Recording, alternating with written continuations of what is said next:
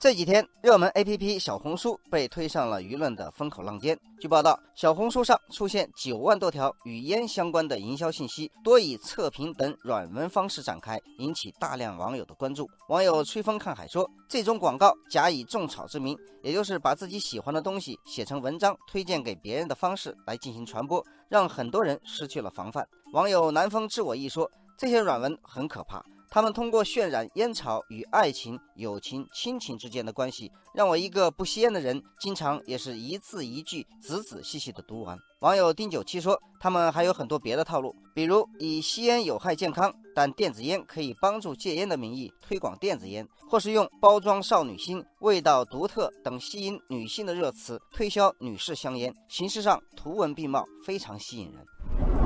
网友时光无声说，小红书方面说，他们已经第一时间下线了所有提及烟草的内容。我去搜了一下，的确已经看不到了。但是在微博端搜索“女烟”“外烟”等，依旧可以看到大量烟草广告，发布者甚至不乏一些大 V。另外，我还在知乎上发现很多以问答形式推荐女士烟的内容。网友元气满满说：“北京市疾控中心最新公布的数据显示，二零一八年一月至六月间，在十四家网络平台抓取烟草广告和促销相关信息五万多条，主要的传播对象是女性和青少年。”网友城南花开说。在成年男性烟草消费接近饱和的情况下，烟草企业想要提升业绩、扩大销售，必然会向女性和青少年消费群体发力。网友沐雨说：“女性和青少年吸烟会带来更多危害，家庭中带孩子的往往是女性。如果女性吸烟，她的孩子接手二手烟的机会就会大大增加。青少年现在接触烟草制品，长大后成为烟民的概率也会大大增加。”